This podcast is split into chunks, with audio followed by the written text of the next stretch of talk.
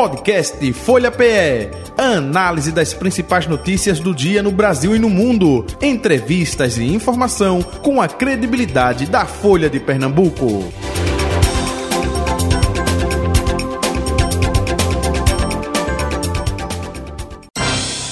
Folha Política. Folha Política em nosso estúdio, na bancada da Folha FM, visitando aqui o estúdio integrado da redação Folha de Pernambuco, né, o deputado Lucas Ramos. Deputado, muito bom dia, prazer revê-lo, seja bem-vindo, tudo bom? Bom dia, Jota, bom dia, Betânia, bom dia a todos os ouvintes da Rádio Folha FM. É satisfação voltar aqui no estúdio, poder atualizar os assuntos da política.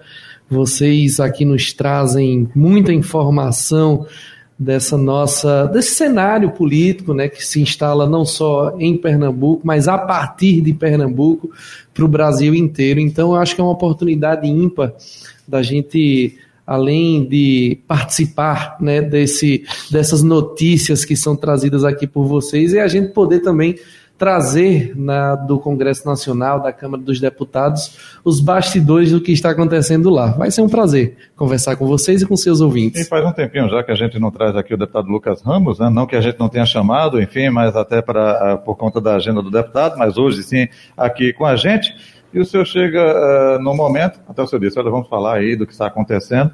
O que a gente está observando é uma uh, queda de braço aí entre é, o Congresso Nacional e o STF. É, o que, é que está acontecendo de fato com relação a isso? É cada um querendo marcar território? É, deputada? Jota, eu acho que você vai lembrar que da última vez que eu tive aqui, nós conversávamos sobre a quebra de braço entre o presidente da Câmara, Arthur Lira, isso. e o governo Lula. Isso. Na busca por mais espaço, ministérios, orçamento principalmente. Nós vimos um primeiro semestre que foi muito doloroso, porque fizemos pouca política e vimos, assistimos muita politicagem, né? muito jogo de, de constrangimento, de colocar nas cordas o governo, ora o Congresso se é, manifestando né, sobre nomeações e exonerações, né, o Centrão principalmente buscando espaço junto aos ministérios. Então a gente viu uma verdadeira quebra de braço que acredito que com muita habilidade o presidente Lula soube contornar e a gente votou importantes matérias como a reforma tributária, por exemplo, que foi imprescindível para a gente alcançar aí um horizonte de mais segurança. Né? Hoje a gente aguarda a manifestação do Senado, é, além da pauta tributária, o ajuste fiscal, o teto de gastos, a gente poder ter a perspectiva né, de um superávit acontecer a partir de 2025. Isso para nós traz né, muito otimismo, é, não só do ponto de vista da administração pública, de um, dos cofres saudáveis, mas, sobretudo, né, para os empresários acreditarem e confiarem na hora de fazerem os seus investimentos. Eu acho que essas duas pautas, tendo sido vencidas, a gente passa agora né, a discutir outros temas e, infelizmente, o tema da vez é essa disputa né, pelo protagonismo é, que vive hoje o Supremo Tribunal Federal, muitas vezes legislando matéria, o que é uma afronta à Constituição, e os deputados e senadores cada vez mais reagindo a esse, esses episódios que se é, repetem rotineiramente. Né? Infelizmente, né, a Constituição, apesar de prever né, que o fiscal da lei, do cumprimento da lei, seja o poder judiciário, a gente tem visto realmente né, os ministros né, daquela Suprema Corte, eles interpretarem a lei de diferentes formas e por muitas vezes, de fato, eles criarem né, é, novas legislações, o que fere, de fato, ao equilíbrio dos poderes aqui no nosso país. Agora, até aproveitando essa palavra que o senhor disse agora, equilíbrio, deixa eu uh, dar uma de advogado aqui, né, sem procuração do STF, enfim. Mas, é, deputado, o próprio STF diz que é, é a última instância, né, com relação à legislação judiciária aqui em nosso país. É, e ele tem que decidir quando é provocado. Por exemplo, deixa eu colocar aqui um assunto que vai dar muito o que falar, que é a questão do aborto até 12 semanas. Né? É, os partidos é, de direita não querem. Né? É, muitos de esquerda, opa, meu eleitorado, como fica? Essa questão religiosa também envolve tudo. É um assunto muito polêmico, muito polêmico. Aí não decide. Vai para onde? Aí é, o próprio PSOL, que é um partido político, provoca o STF para que o STF decida. O STF vai ter que decidir, ou de sim ou de não. Aí se pergunta, né, até aproveitando essa palavra que o senhor falou aí, de equilíbrio. O STF não tem que decidir. Essa parte de equilíbrio, ou antes mesmo de chegar ao STF, recorrer ao STF, não seria uma prerrogativa do próprio Congresso Nacional? Ou seja, o Congresso fica omisso, não decide, vai para onde? No STF. Não é uma meia-culpa de vocês, é de vocês no contexto geral do Congresso Nacional, não que não votam, que não aprovam? Não tenho a menor dúvida, Jota. Primeiro que o calendário do legislativo, ele, por muitas vezes, ele é influenciado diretamente pelo calendário da economia, por exemplo. Então nós precisávamos, no primeiro semestre, nos dedicar à discussão da reforma tributária que está aqui em pauta há pelo menos cinco anos, o projeto de lei que nós discutimos, votamos e aprovamos. Cinco anos, não foi nem a minha legislatura. E foi votado regime de urgência, ou seja, para esses deputados novos como eu, nós não tivemos nem a oportunidade de debater a matéria. Era aprovar ou rejeitar as emendas ou o mérito. Isso traz um prejuízo muito forte, eu não tenho a menor dúvida. Fato é que antes do tema do aborto, o Supremo Tribunal Federal, por exemplo, se manifestou sobre a demarcação de terras indígenas no país, enquanto existiam matérias que estavam sendo discutidas no plenário da Câmara dos Deputados Federais. Ou seja, é, de fato, esse calendário judiciário legislativo não está caminhando junto, é um prejuízo e um transtorno para o Brasil muito grande. O que nós precisamos e aí compete à presidência da Câmara e do Senado estabelecer um calendário de votações para que a gente possa saber quando e quais são as condições que nós vamos votar as matérias. Uma crítica que faço ao Parlamento Federal. Muitas vezes a gente vai marcar a presença no plenário sem saber sequer qual é a ordem do dia, que só é divulgada poucas horas antes de ser votada pela mesa. Só que é um instrumento que está previsto no regimento da casa e que, na minha opinião, precisa ser mudado. Aqui na Assembleia, por exemplo, a gente não votava pauta surpresa desde de, da época de Guilherme Uchoa como presidente e com Heriberto Medeiros na presidência da Assembleia Legislativa de Pernambuco, nós sabíamos com 48 horas de antecedência e publicação de pelo menos 24 horas antes qual seria a pauta da ordem do dia. Isso é fundamental para que o deputado seja ele de direita, mais conservador, Isso. contra o aborto, ou de esquerda, mais progressista, que aceite o aborto, que ele possa até preparar os seus argumentos para defender a matéria para defender o seu ponto de vista,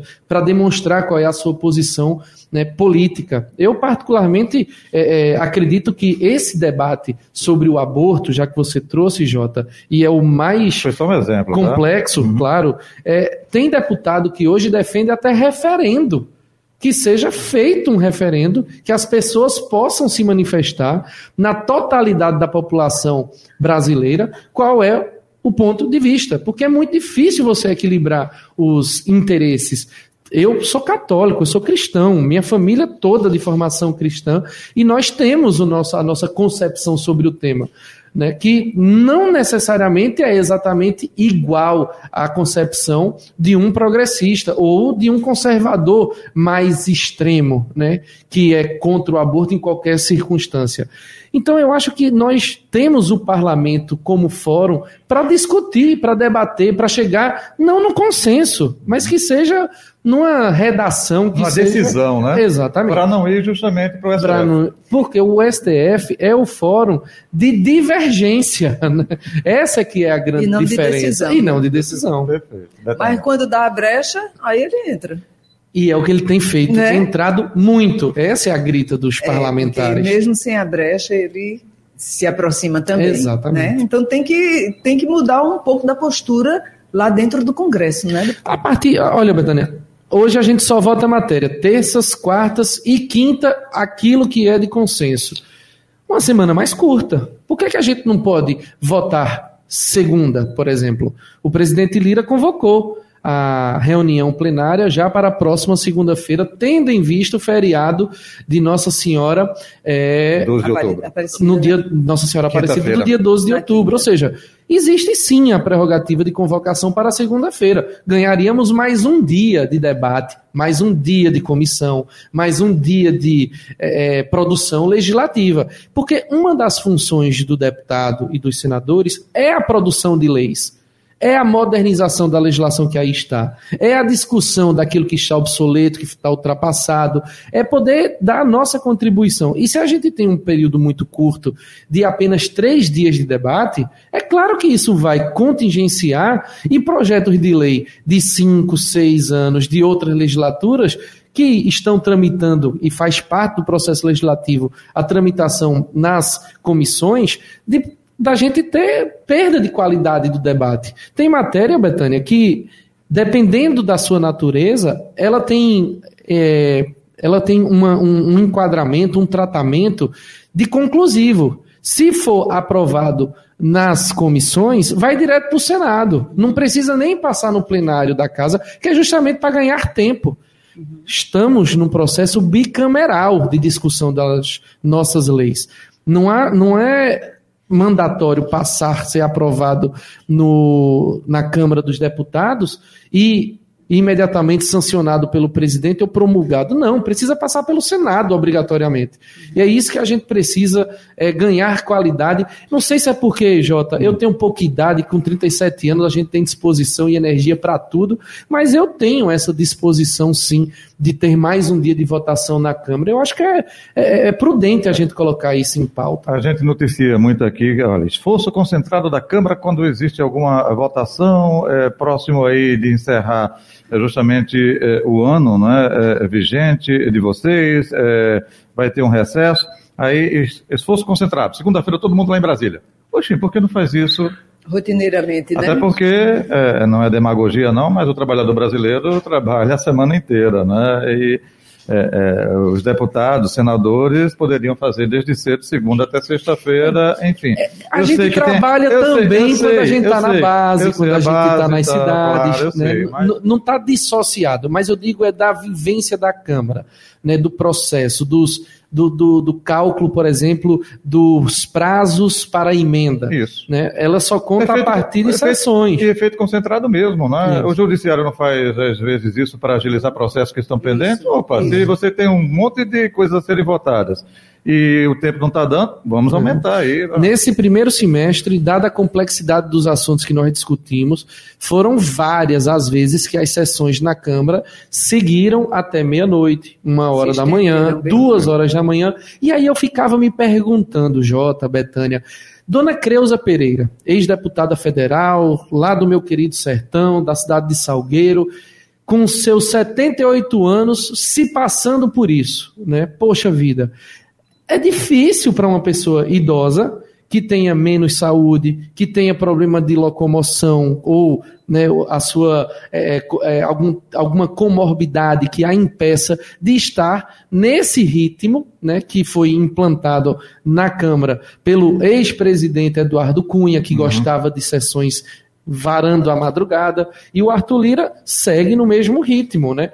Dizer que é ruim, claro que não. A gente consegue votar é, matérias na ordem de 30, 40, é, a depender da pauta do dia. Isso traz, evidentemente, um ganho de produtividade. Uhum. Mas, ao mesmo tempo, você impede que outros parlamentares participem porque é impraticável você passar o dia inteiro em audiência pública, reunião de comissão, reuniões em ministérios e entrar à noite né, até a madrugada, esperando que amanhã você tenha a mesma disposição de acordar como eu acordo, 5 horas da manhã para começar o meu dia uhum. de trabalho. Deputado Lucas Ramos, e Betânia, me permita também sobre esse assunto do STF, eu sei que é mais uma alçada aí do Senado e não da Câmara dos Deputados, mas estão querendo limitar o tempo é, de mandato dos juízes, né, enfim, dos ministros aí da corte. É, já foi falado oito anos, eu vi, já foi falado 15 anos, é, aumentar a idade para não acontecer o que aconteceu com o Zanin, que vai ficar 27 anos uh, lá na corte. Você é favorável a isso ou não? Que opinião o senhor tem com relação Eu a isso? acho, e vou mais além. Eu não acredito que seja só para os ministros, não. Uhum. E trago um exemplo dentro da minha casa. Betânia, meu pai é membro conselheiro do Tribunal de Contas do Estado. A idade mínima é de 35 anos para ingresso e a idade máxima, de acordo com a famosa PEC da Bengala, né, é de 75 anos. Como pensar que alguém vai passar 40 anos de sua vida fazendo a mesma atividade, fazendo o mesmo trabalho, desenvolvendo ali, é, ocupando uma função que é limitada a sete membros somente, como é o caso do Tribunal de Contas do Estado de Pernambuco. Eu digo a ele, meu pai, eu acho que deveria ser mandato. Na minha opinião, você deveria ter né, tempo né, para exercício da sua função. E se eu defendo isso num órgão como é o Tribunal de Contas, eu quero isso nos órgãos, nas instituições maiores, como o Supremo Tribunal Federal, é claro. Eu acho que se a gente discute a alternância de poder né, no executivo, né, que é proibida a terceiro mandato, né, a, a, segunda reeleição, ou no legislativo, em que a gente pode discutir essa, essa matéria, é lógico que a gente vai ter um ganho de rotatividade, a gente vai ter uma oxigenação maior, a gente vai ter mais oportunidade de ouvir e de viver né, a experiência de outras cabeças que pensam diferente da nossa. Eu acho que isso é bom para o Brasil e acho que o Senado tem esse, esse dever de colocar essa discussão. Agora, de já. É muito difícil que passe. Uhum. E assim, a oxigenação nem se, às vezes vem para sufocar também, né? Porque nem sempre a, a, a, renovação traz um avanço no que a gente considera melhoria de Congresso, não sei, dos perfis. Por isso o mandato, é. porque volta. Aí dá a oportunidade de, de rever, né? Exatamente. Ô, Jota, e aí a gente, como a gente abriu com aquela conversa do PT mais perto uhum, de Raquel, uhum. também tem um, uma linha aí que levou o que levou o PT a, a, deixar a fazer isso não foi só a proximidade de Raquel com Lula, hum. foi a presença do grupo Coelho com o PSB em no Recife, isso. né? Que a gente está trazendo isso. João Campos e Miguel. Isso.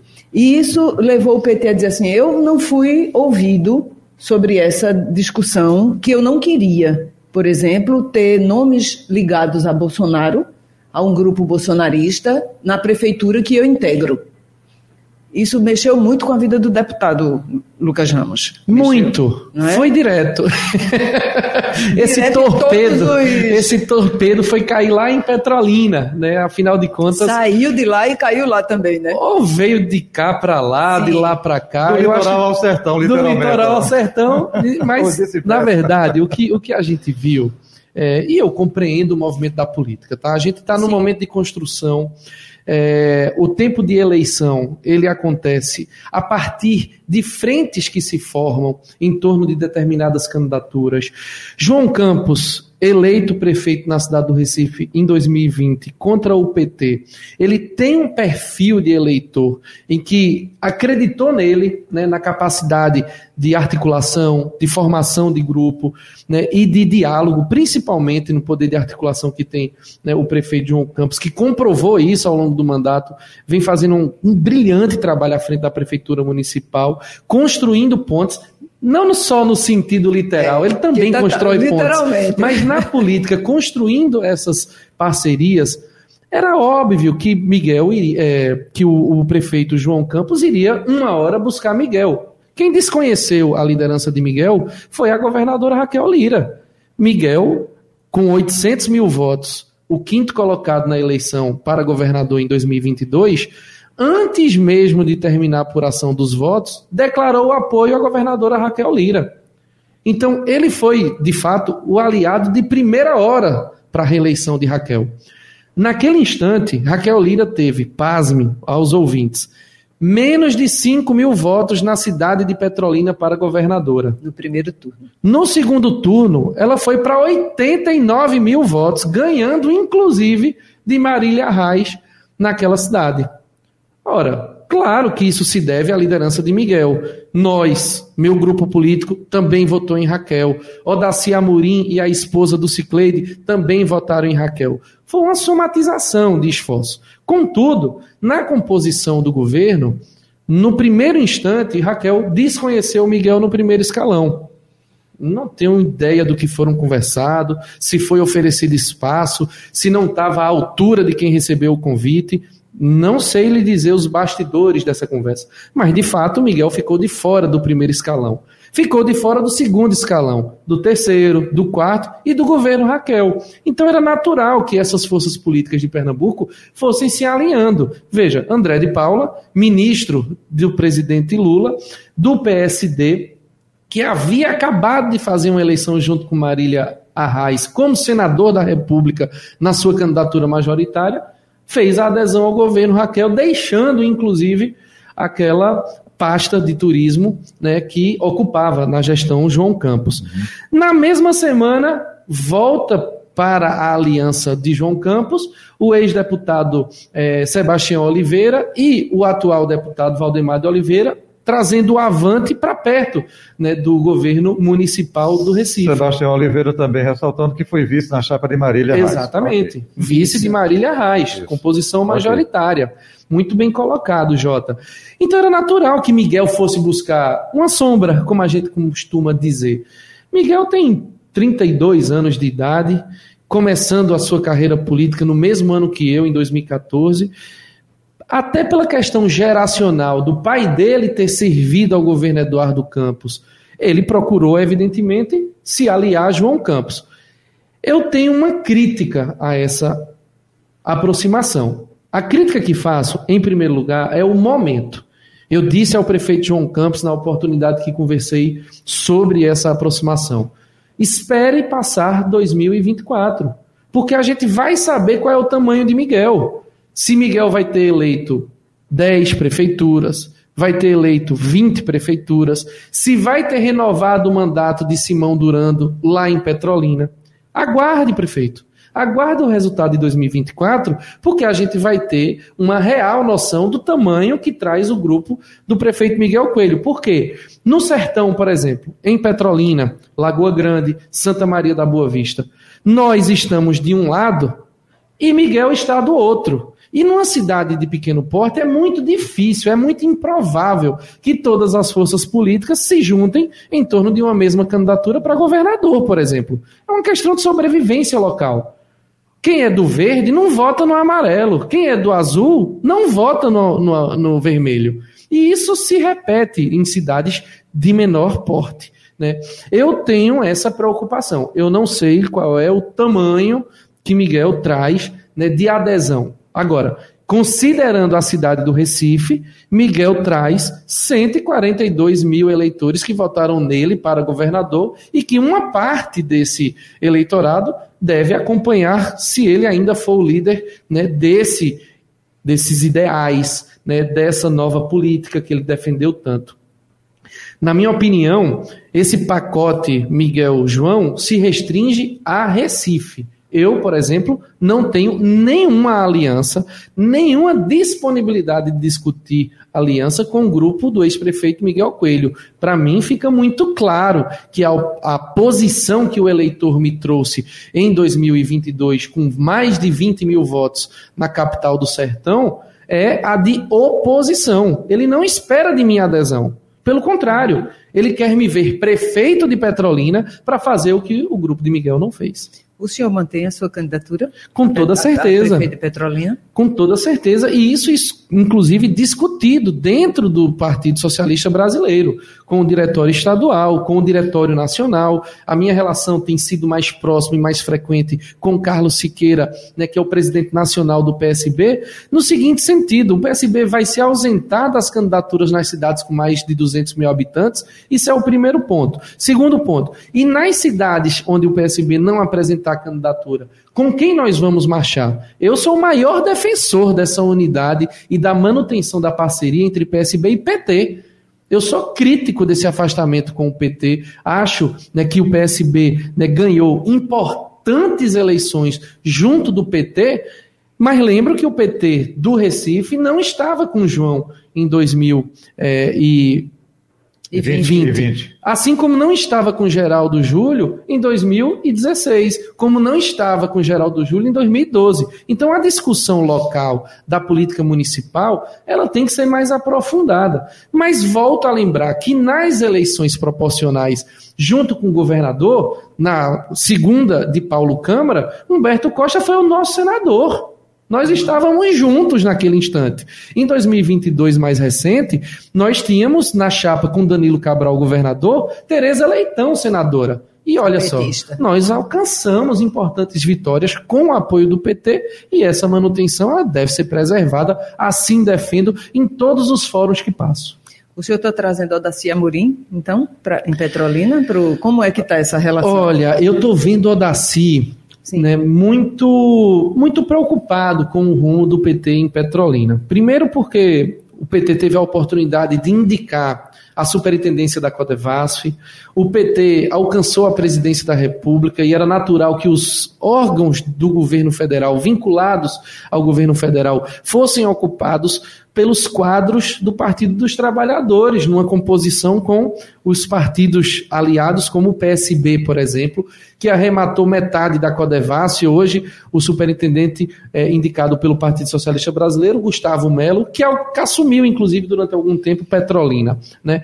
É, Odaci esperava ser convocado para alguma missão pelo Partido dos Trabalhadores, o que não aconteceu.